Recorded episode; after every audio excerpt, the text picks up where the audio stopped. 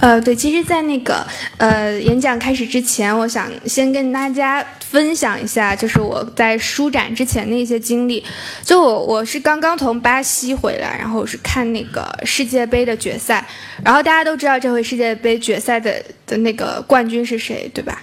都知道吧？对，是德国。然后，其实我不是一个球迷啦，我只是很喜欢看一些长得好看的人 在在跑来跑去而已。然后，那其实。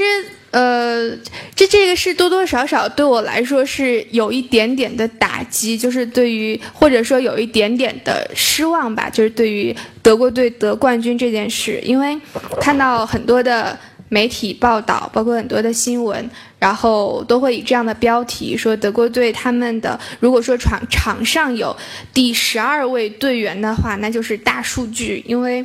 他们的队员，然后会，呃，会会用一种什么很高科技的东西去分析每一个人的身体状况也好，他跟对他的奔跑状况，他跟其他人的对抗，甚至他是不是又长了两斤肉，他需要去去去减肥。然后在可能在那个在差不多一一年还是一二年的时候，然后德国队就跟一个大学合作，然后那个大学有五十个人的团队专门去分析。南美队员的竞技状况，所以他才会有说跟跟巴西踢到七比一这样的很很令人惊讶的结果。然后在某种程度上，我我想说，我为什么会失望？因为在我心目中，其实我喜欢的或者说欣赏的，并不是胜利本身，因为我觉得胜利并没有什么好歌颂的。而我而是我一直觉得足球是一个特别英雄主义，或者说是特别孤胆英雄的一件事。可能一个人他万夫莫敌，然后最后他依然是惜败，然后就这种落寞的背影，或者是这种眼泪，是我对于足球更欣赏的。就在我心目中，它依然象征了一种古老的、远古时期的原始的英雄主义的东西。可是，在某种程度上，好好像看到这回世界杯的结果，说明这个东西它已经永久性的失去了。我是生活在一个我我住的地方是在一个互联网创业公司旁边，然后我每天在咖啡馆写东西，都可以听到旁边的互联网创业者，然后在也是在讨论各种各样的大数据。他们觉得我每天听他们讨论，就像把一个人的尸体放在了不能说尸体了，就把一个活人放在了一个解剖台上。然后去分析他的大脑，分析他有哪些需求，他有哪些隐秘的欲望，然后他有哪些缺点，它有哪些劣根性，然后就分析这些的结果，然后就是为了能够有更好的互联网产品出现。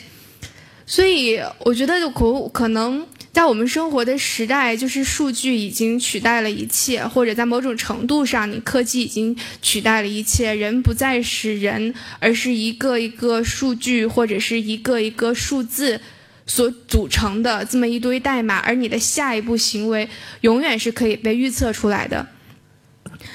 但是文学刚好相反，文学是一个你没有办法用数据去分析的一个东西，因为它超越了分析。它超越了平庸的审美，然后它超越了对人的预期。那为什么呢？为什么文学是一个你永远没有办法被分析出来的东西？我觉得很重要的一点原因就是你无法预期自己的读者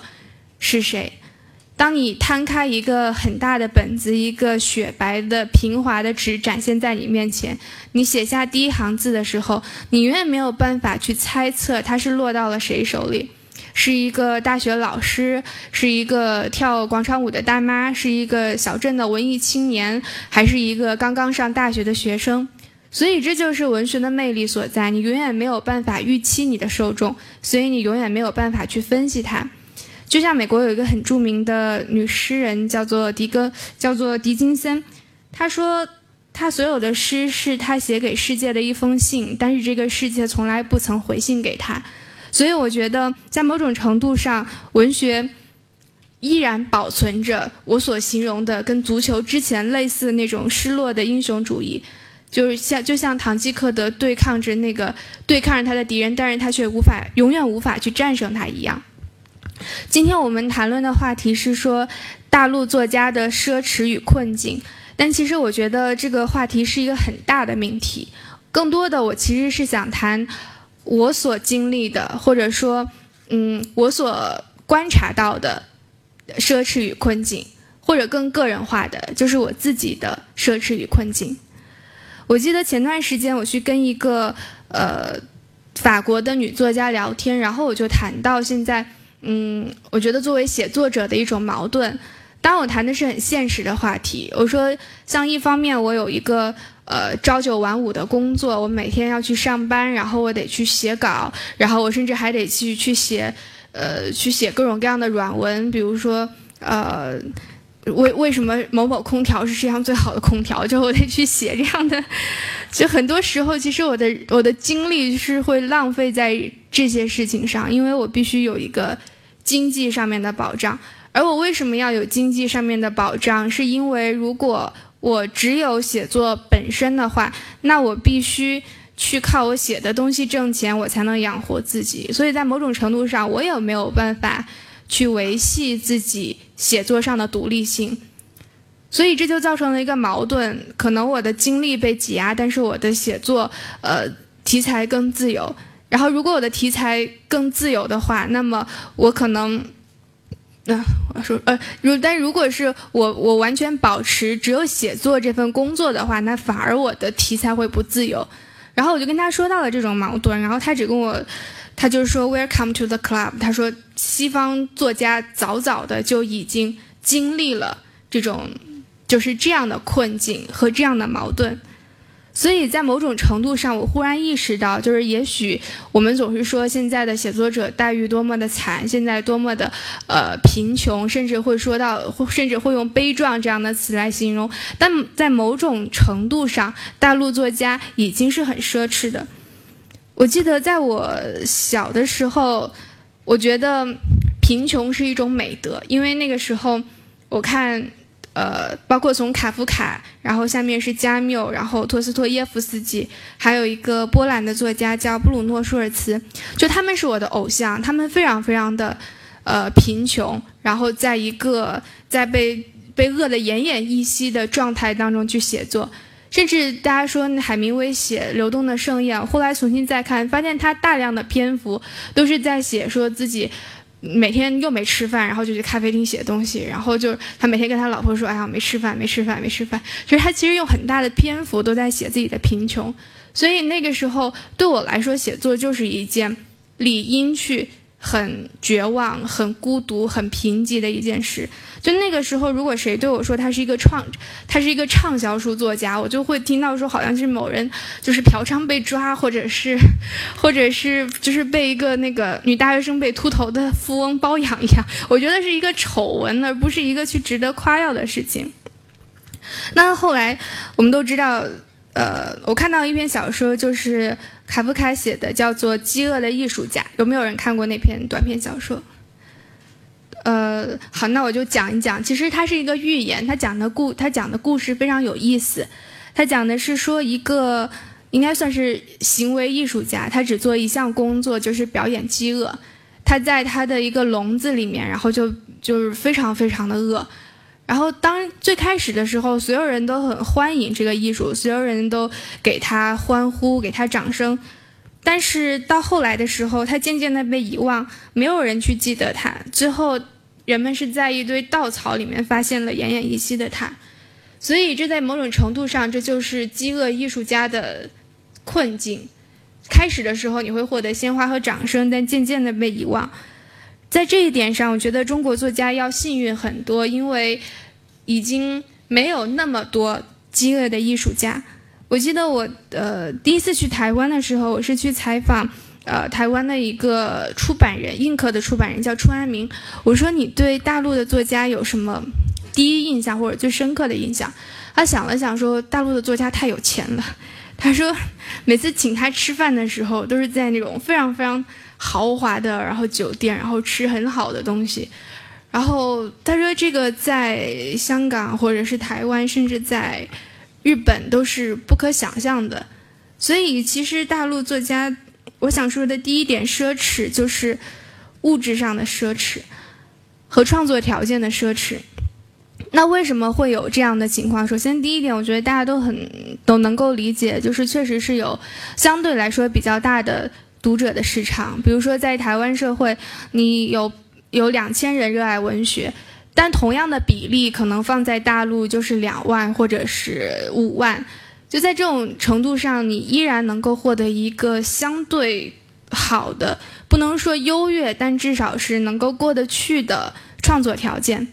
然后第二个我想说的就是创作类型的多样，因为在新媒体时代，你可能你可以去写个剧本，你去甚至去写一个广告文案，然后你去。呃，写一个当一个微电影的编剧，或者甚至你在微博上面写段子，都会有人给你付钱，所以你的创作类型是相对多样的。然后在这一点上，也能够保证大陆作家有还不赖的创作条件。然后第三点是社会对于伪文化的渴求。我为什么会说伪文化？就是因为我先给大家看一个我的黑历史，并不是多我多么得得得意的经验，就是第一个是我是。就是给一个洗衣粉去，对，就是做的广告，然后，对，然后，然后，对，剩下的两个是那个是是化妆品，我是很其实是一件很搞笑的事，就是一个作家，然后弹着自己的脸说润润的没油光什么的，是一件。是一件很可笑的事，而且是很难想象的。所以，我我我把这个放出来，并不是说我很得意自己有这样的经验，而是我说这恰好说明了某种某种尴尬，因为因为呃，像像比如说洗衣粉的广告或者化妆品的广告，他会同时找好几个人，他找了演员，找了明星，然后可能找了一个摄影师，他觉得啊，那我们现在感觉自己还缺点深度，那我们找谁？我们去找一个作家吧。这是现在很多在各行各业，或者特别是在商业社会，我碰到的一件事。比如说一个车的活动，或者是一个钟表的活动，也是找了导演，找了企业家，找了一个名人，然后公关公司就想我们要增加一些文化的厚度，于是就找了一个作家。所以你可以看到，作家在某种程度上经常被放置在一个很尴尬的位置上，比如说从，呃，中国文化的撕裂去谈钟表的市场，或者是，对，或者是从现后现代的困境，然后去看那个，呃，为什么拖拉机能够畅销，就是会，会谈就会被放置在一些很尴尬的位置上。其实，在某这说明社会对文化重视了吗？我觉得不是，这恰好说明一件。相反的事情就是，其实这个社会是没有文化的，就像人们去吃什么补什么一样。我们小时候吃杏仁，说是因为好像补脑，然后就是缺哪补哪。整个社会其实它是用文化去用文化，而我说的这个文化要打引号，然后去装点自己，就像一个装修的一个饰品，就像很多呃企业家会在在自己的。办公室的书架上放全套的《资治通鉴》，或者是，或者是二十四史，然后但其实都是壳。我觉得这是，对我觉得其实是一样的，就是他需要给自己增加一些虚幻的自我满足，或者是一些有文化的幻觉。而作家在这种情况下，他在被需要的时候，然后从一个被落满尘土的抽抽屉或者是角落当中被拿出，被掸一掸身上的尘土，放在放在一个很五光十色的商业环境当中，等他所谓文化的使命结束之后，他又被放回去，放在一个没有人会记得的角落。所以这是一个很悲哀的一件事，但在某种程度上，也给了很多的。但从客观上来讲，它确实是增加了中国作家在，呃，在物质上面更加富裕的可能性。然后，呃，另外一个我要谈到的中国作家的奢侈，我是想说在创作题材上的奢侈，因为就像我刚刚提到的，在所有人所有人都开始。呃，谈论大数据，然后所有人都开始去谈论一些科技的进步，所有人都兴高采烈就去朝着历史加速的前进。因为我自己是做纸媒的，然后我有一次跟人聊天的时候，我说我们这种传统媒体怎么怎么样，然后对面的人就非常的嗤之以鼻，他说你还好意思说自己是传统媒体，你现在已经是古典媒体了。他说。就像是他觉得某一些网站，比如说门户网站，然后什么新浪啊、网易啊、搜狐啊，这些是传统媒体。呃，你们然后新媒体可能指的是一些更新的技术，可能我都没有听过的一些 APP，然后你们只能算是古典媒体，所以你可以看到整个时代在加速前进，我们处在一个新旧世界的交界之处，旧的世界已经被摧毁，但是新的世界还没有被建立起来，新的技术在对抗旧的技术，新的道德在对抗旧的道德，新的审美在对抗旧的审美，新的命题在对抗旧的命题。而这个对作家来说，无疑是一个是一个宝库。我记得是尼采还是谁说过，他说，呃，最旺盛的创作题材是出现在两个世界的交界，作家处在这个裂缝当中，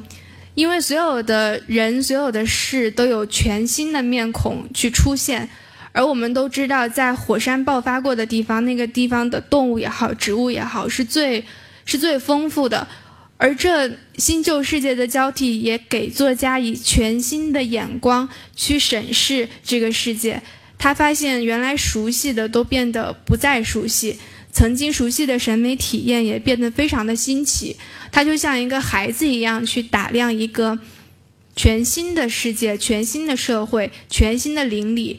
所以，我觉得这其实提供了作家很好的机会，因为他刚好处在。两个世界的交界，也就是我所说的时代的裂缝当中。然后，呃，另外一个，为什么创作题材的丰富，还有一个就是现实的丰富。呃，这边我找的一个 PPT 可能不太清楚，就是就是一三年的二十大的新闻，呃，但是这些新闻都是一些很很奇怪的新闻，比如说。嗯，女子花十小时做发型，男友抱怨等待时间长又难看，被女友捅死。男，然后，对，然后男男子净身净身离婚，只带儿子，半年后后悔得知儿子非亲生，或者父亲上网看 A 片发现主角是女儿，怒骂其破坏 A 片兴趣，然后，呃。男子杀妻儿后自杀八次未遂，救治一月后苏醒被判死刑，就是这只是去年一年的新闻。就你会发现，这是整个社会提供出无穷无尽的新鲜的题材，然后这些题材甚至可能都是你、你、你、你没有办法去想象的。然后，因为就像我说的，整个社会处于新旧的交替当中，而新闻。的这个发现，或者说整个新媒体又把无数的事实、无数的荒诞的、新奇的、奇怪的事情展现在人们面前，所以当作家去面对这个时代，他在某种程度上会像一个小孩子进入迪士尼乐园一样，他发现有那么那么多的事情去可以书写。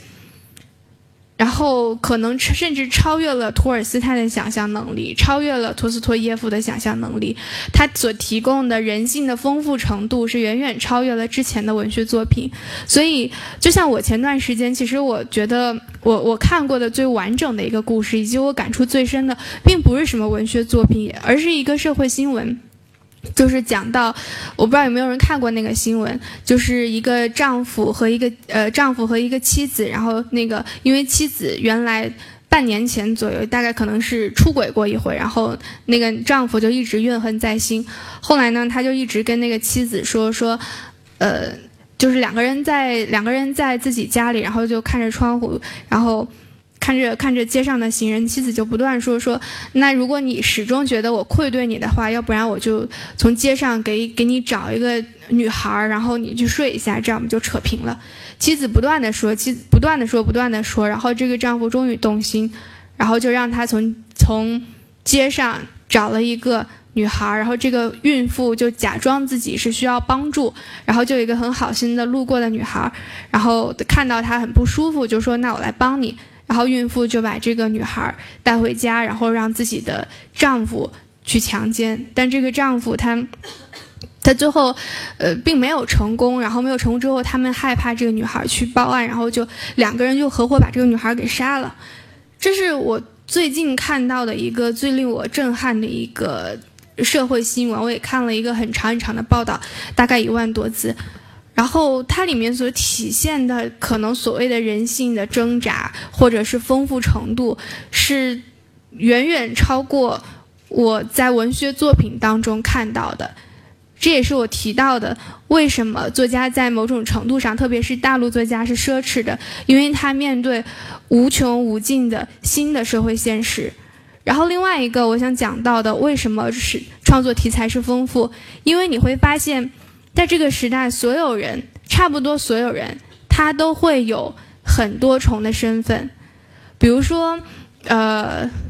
一个公务员，他可能他家他他的家被被被强拆，或者一个所谓的五毛，他遭遇了强拆的事情。一个穆斯一个新疆的穆斯林，他可能同时也是一个政府官员。然后，一个我们看起来很很光鲜的一个可以代表全亚洲的主持人，然后。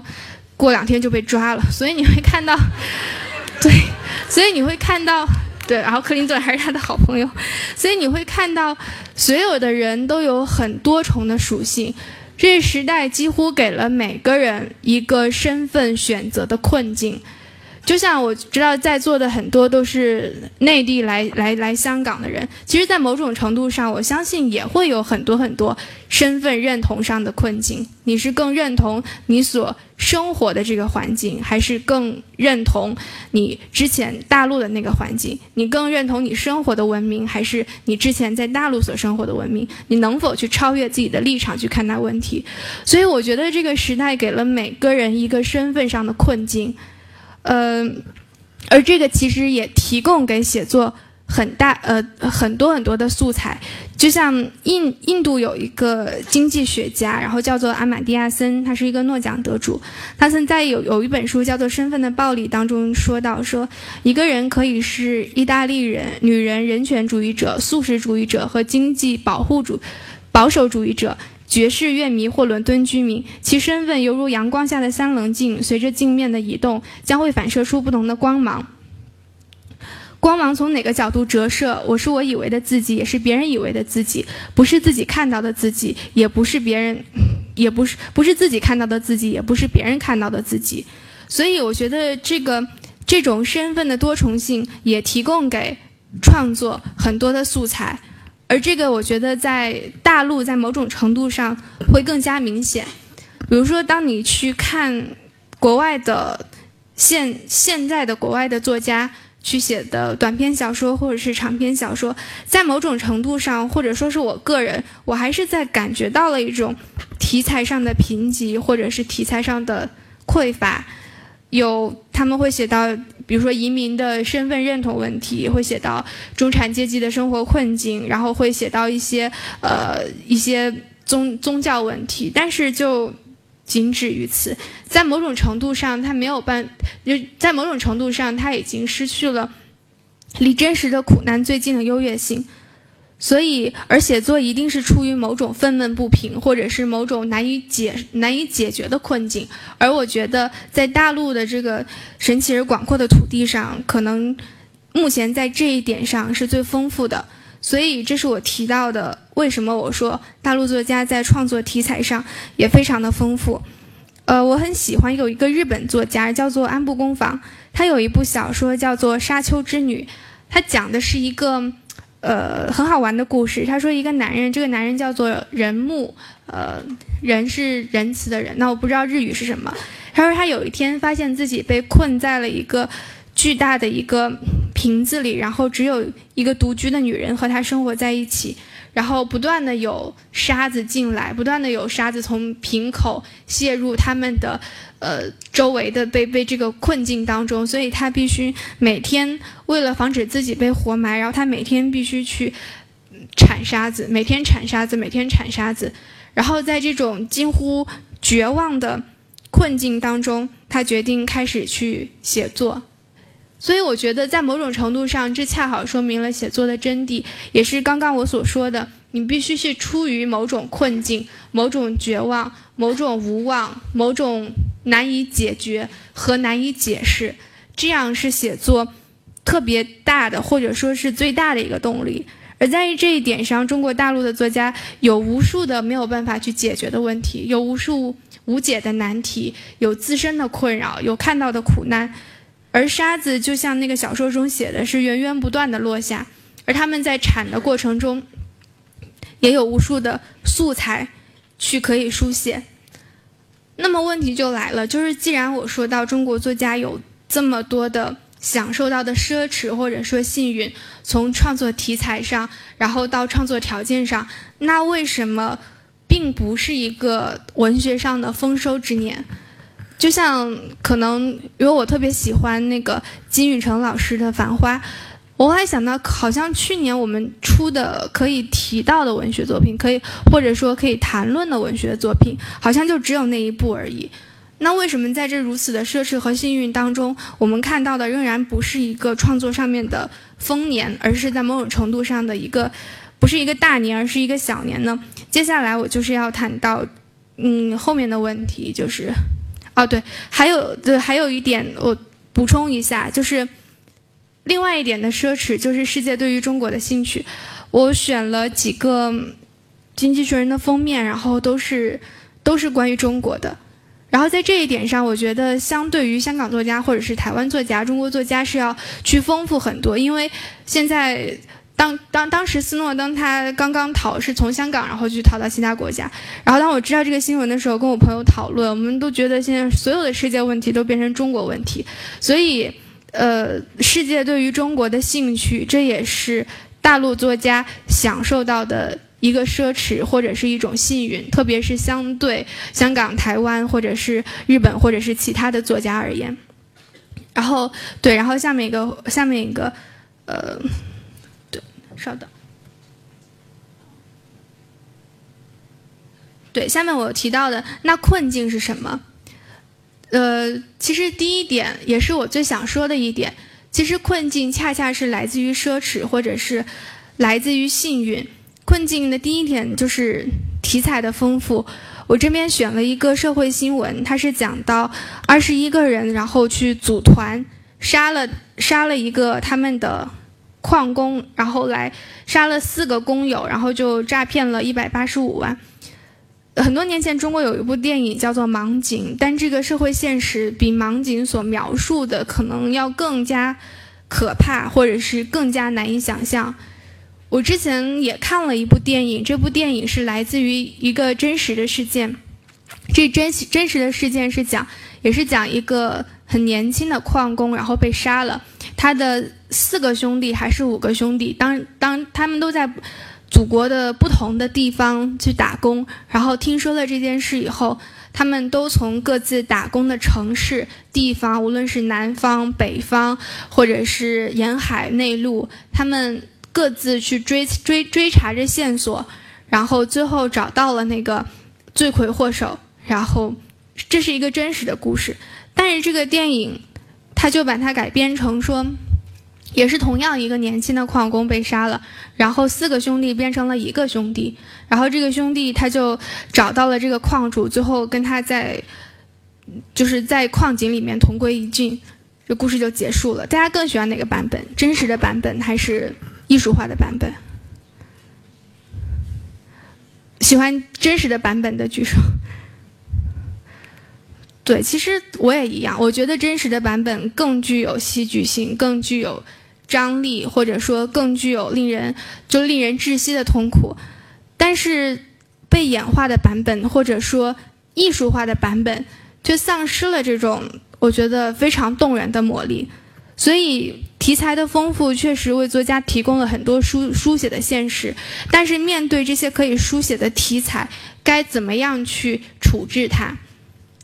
我觉得。呃，当然我自己也处在这样的困境当中。我看到的每一条新闻，我都想去写；我看到的每一个非常惊悚的事实，我都想去写。但是我怎么能够去超越现实？我发现是无法超越的。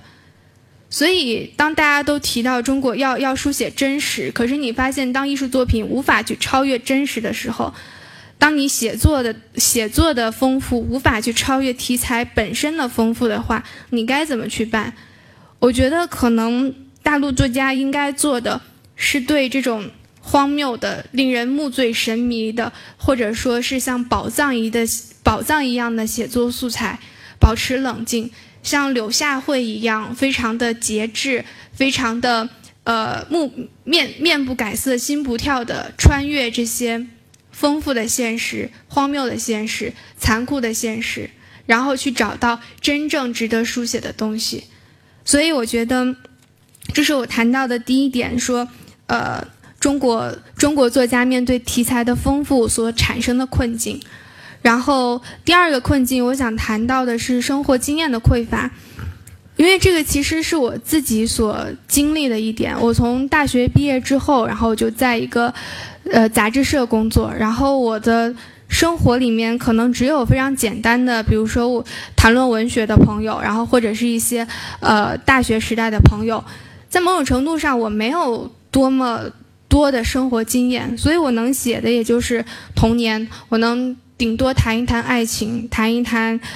谈一谈我所经历的那一点非常少的生活。而我相信，这其实也是很多的创作者所面临的，就是你距离真实的生活变得越来越远了。我记得我之前去看，呃，赖声川导演的一个话剧，叫做《宝岛一村》，有没有人看过？对，还是有人看过。它其实就讲的是在台湾的眷村发生的故事。那个话剧我非常的喜欢，但是整个看完之后，我就产生了一个疑问：我觉得所有里面年轻人的状态都是不对的，年轻人谈恋爱是不对的，年轻人彼此说话是不对的，他们失恋或者是呃，他们看待彼此的眼神，他们的话语都是不对的。然后我就跟我的一个朋友讨论说，为什么？为什么他在描述年轻人的时候，我觉得是非常的别扭，或者是非常的不符合现实的？然后我那个朋友对我说说，因为现在赖声川老师已经没有办法去遇到一个对到对他不点头鞠躬叫老师的年轻人，就是所有的年轻人遇到他的时候都会很恭敬的叫一声老师。所以，他其实距离真正的年轻人的生活变得很遥远，他只能追追忆自己很很古老的记忆，但这种记忆本身是失实的。同时，我觉得可能很多的大陆作家也会遇到的是这这样的一个困境：当他们成名成家，然后成功之后，嗯，被。被转移到了一个大学去教书，所有人遇到他们都会恭恭敬敬的叫老师，或者是呃让他拿书拿或者拿出一本书让他来签名，或者说啊你曾经的作品对我影响多么多么大，所以在某种程度上你是被隔绝出真正的生活以外，你没有办法去体察到真实的生活是什么样，而你去一个。大排档跟喝喝点喝点酒，旁边有一群农民工在聊天。你有就这其实并不是接地气本身，这是一种虚构的体验，或者说是一种虚构的真实。你并没有办法去获得真正的生活体验。呃，前段时间就是有一个南非的女作家，也是我非常喜欢的一个女作家，诺奖得主，然后叫做纳丁纳丁格蒂莫。然后她是前前段时间刚刚去世，我觉得她。谈到的小说创作的规律或者小说创作的观察，是我，嗯，是我所能得到的最好的经验。他说，高强的超出平常的观察力意味着异常置身事外，或者说是双重过程。一方面对其他人的生活过度关注以及认同，同时又保持无比的超然和疏离。但我觉得这样的生活经历或者说这样的观察能力，对我们来说是缺乏的。因为一方面你没有办法对他人的生活过度过度关注，同时你自己又局限在自己生活狭小的空间当中，无法去超越。所以这就是我谈到的困困境的第一点，就是，呃，真实生活的匮乏。然后另外一点就是城市生活的匮乏，因为像我们很多耳熟能详的作家，或者是中国很很了不起的一些作家，其实最早我们看到的都是写。农村题材，比如说莫言写农村题材，然后阎连科老师写农村题材，然后余华的，对他早期也是说，也是算是农村题材，像《许三观卖血记》或者是《活着》，因为农村题材，因为那是他们真实生活的土地，那是他们真实熟悉的人际关系，他们真实熟熟悉的伦理和道德。但是后来在某种程度上，中国的农村已经被异化，同时这些作家也从农村生活转移到城市生活当中。但是你是没有办法去融入，或者说真正把自己带入到城市生活当中。比如说，这三个地方是北京的三个地方，一个是三里屯，一个是国贸，然后还有一个这边密密麻麻的去是等待地铁的人，然后是在。呃，中国最大的一个社区叫做天通苑，然后它是在很北边的地方，住了很多的白领，然后他们因为来，因为因为没有钱去在城市里面租房子，所以他们就租在郊区一个很远的地方。我想说的是，这三个都是非常典型的北京的生活，城市的生活。但是对于我来说，我任何一种生活都是缺乏的。我可能从来没有去过。我我我大概只去过一两次三里屯，然后，对我最最早的时候，很多人说你有没有去过夜店？我说我当然去过夜店，因为我以为 Seven Eleven 就是夜店，就是我以为二十四小时营业的都叫夜店，所以对我对于这种呃声色犬马的所谓的三里屯的生活，或者说真正的这种年轻人的生活，我是缺乏的。然后我对于最繁华的商业的这种商业核心的东西，我也是缺乏的，就像图中所展现的国贸的场景一样。同时，我居住在大学附近，然后，呃，整个的生活生活条件，我觉得在某种程度上还是优渥的，所以我也没有在早上六七点钟可能跟上千人、上万人一起去挤地铁的生活经验，所以在面对城市生活的时候是匮乏的。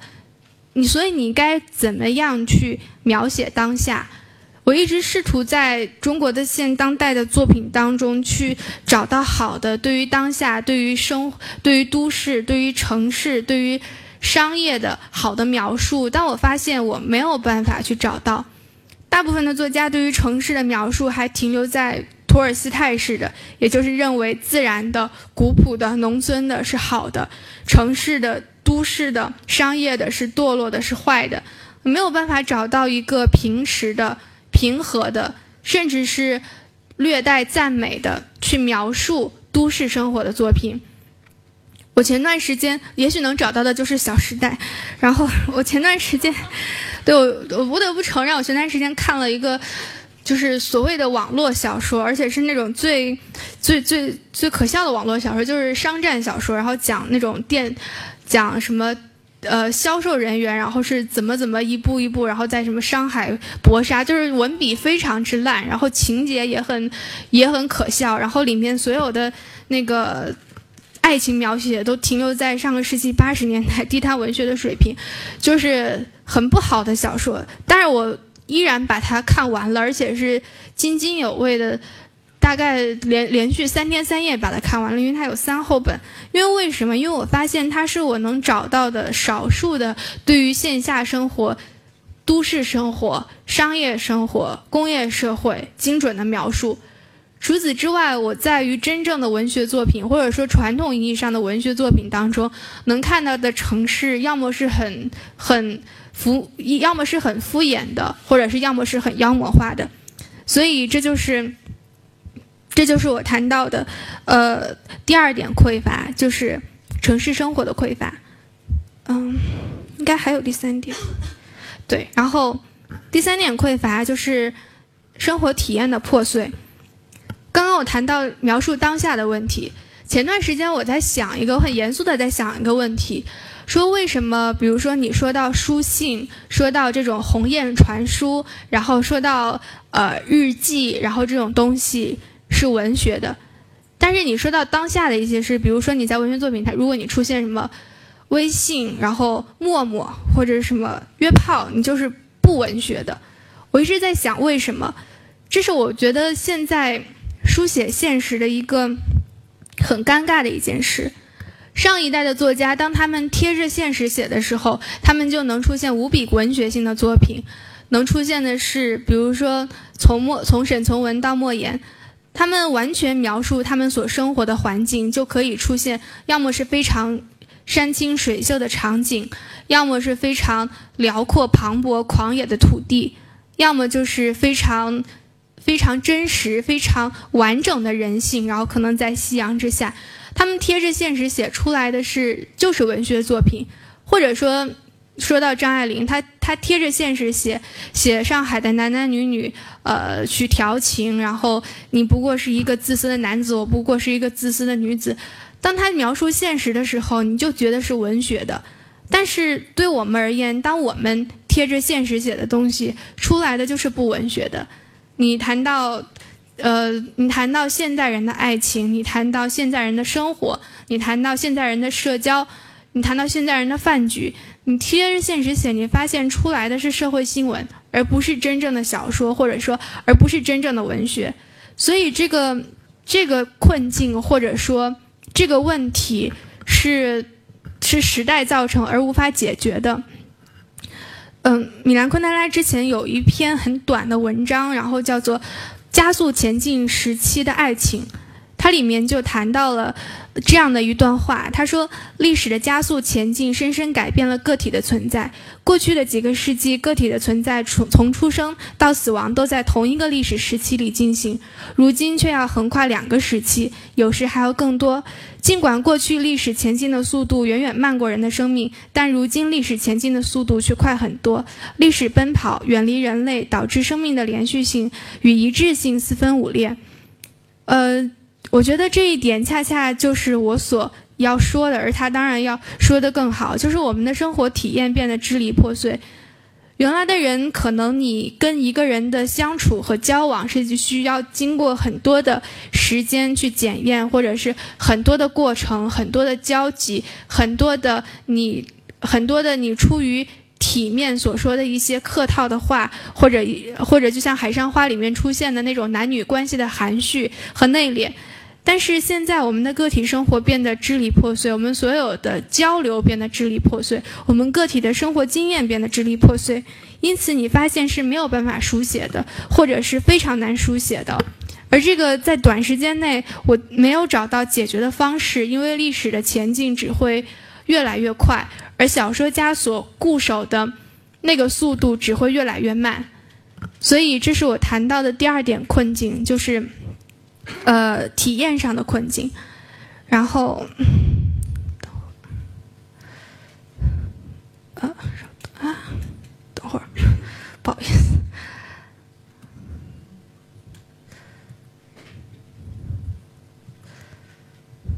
对，然后第三点我谈到的困境是政治审查，就是我把这个放在最后说，并不是因为我觉得它是不重要的，而是因为我觉得它是一个。很有趣的，因，呃，我也我也并不是说它是最重要的，我只是觉得它给中国作家的困境，是非带来的是非常有趣的一种情况，因为大家都知道，当面对真正的危险也好，或者是面对真正的威胁也好，或者是面对真正的你不可抵抗的敌人也好，会出现以下的两种姿态，一种是。就像一个屠龙的骑士一样，你准备单枪匹马的与他作战。然后另外一个就是很只能很软弱的，然后很卖萌的，然后很窝囊的去采取一种屈服的姿态。你只有这两种姿态，而这也是中国作家采取的两种姿态。但是我们是要做前一种，还是要做后一种？我会发现，你无论做前一种或者做后一种，或许都不是理想的。当然也有很多人，他们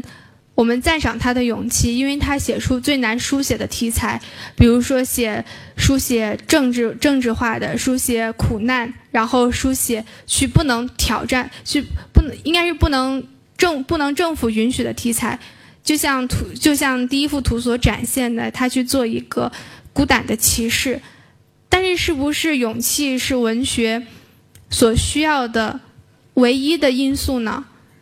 在某种程度上，我觉得文学并不是一个一个一个骑士的游戏，或者是一个关乎勇气的游戏。你进入到一个从来没有人进入到的洞穴，然后你找到了一个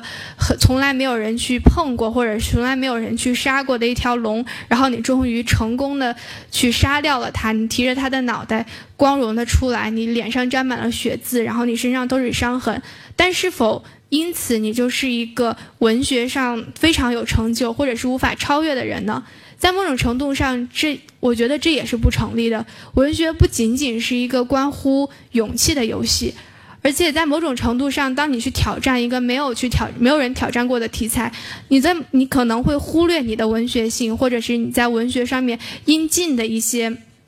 一些技巧。所以，做一个前者是不理想的，但是做一个后者又是理想的吗？你去逃避你的社会责任，你去逃避真正值得书写的内容，你窝回到自己的所谓的舒适区，然后去描写描写民国，然后描写古代，然后你不愿意面对真正的现实，你面对生活的困境，你假装它是不存在的。第二种姿态也并不是我们。所期待的，或者说也不是理想的，所以说，我觉得政治审查所造成的困境，不仅仅是说我们的自我审查，我们不该去书写，呃，我们不敢去书写某种内容，在某种程度上，它也造成一种忽略了文学的勇气，就是我提到的第一点，它忽略了文学性，忽略了技巧，然后也盲目的被一种强大的使命感或者是责任感所笼罩。他，我们承认他的勇气，但是会对文学的本身产生怀疑，所以这就是我谈到第的第三点困境，就是政治审政政治审查所带来的困境。最后，其实回到演讲的开开头提到，嗯，写作在某种程度上是这个时代已经失失落了的英雄主义。在一九九九年的时候，有一个作家写过一篇文章，叫做《以前有文学，现在现在有什么》。因为他发现，现在他的生活中充满了电视连续剧、肥皂剧，然后《星球大战》或者是好莱坞电影。他发现他面对的是一个不再重视文学，或者说已经忽略了文学的一个时代。而我们现在面临的，也许比一九九九年那个作家所面临的要更严峻。我们接受大量的信息，但是对实际发生了什么却什么也不知道。我们当然会期待一个艺术的、文学的、历史学的时代，但这到底是我们真实的期待，或者它是真正有可能发生的，还是这是惠而不费的空洞的幻想呢？可能在某种程度上，作家永远是少数人。你没有办法要求一个，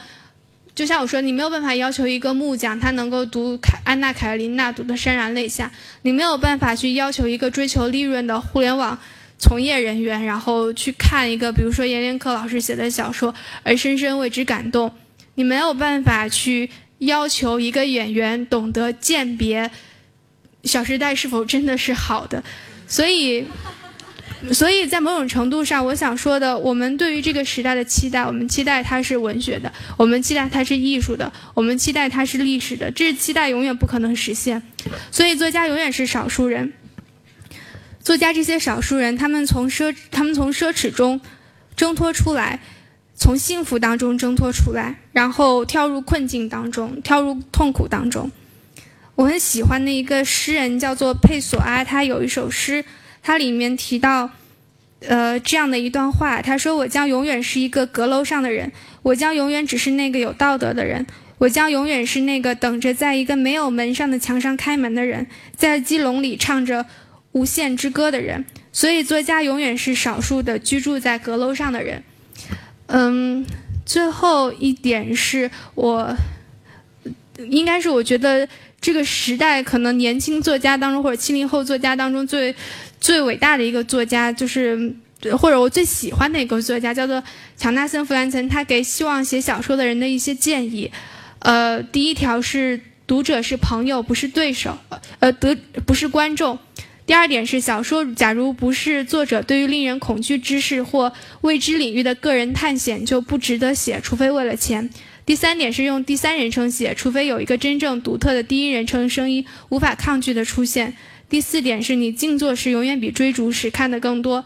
第五点是在无情之前你必须先爱。第六点我觉得是最重要的一点，他说很怀疑在公众场所，在工作场所有互联网的人能写出好的小说来。嗯，这个是我学到的生活的写作上的经历，然后我也分享给大家。嗯，我的演讲就到这里，谢谢。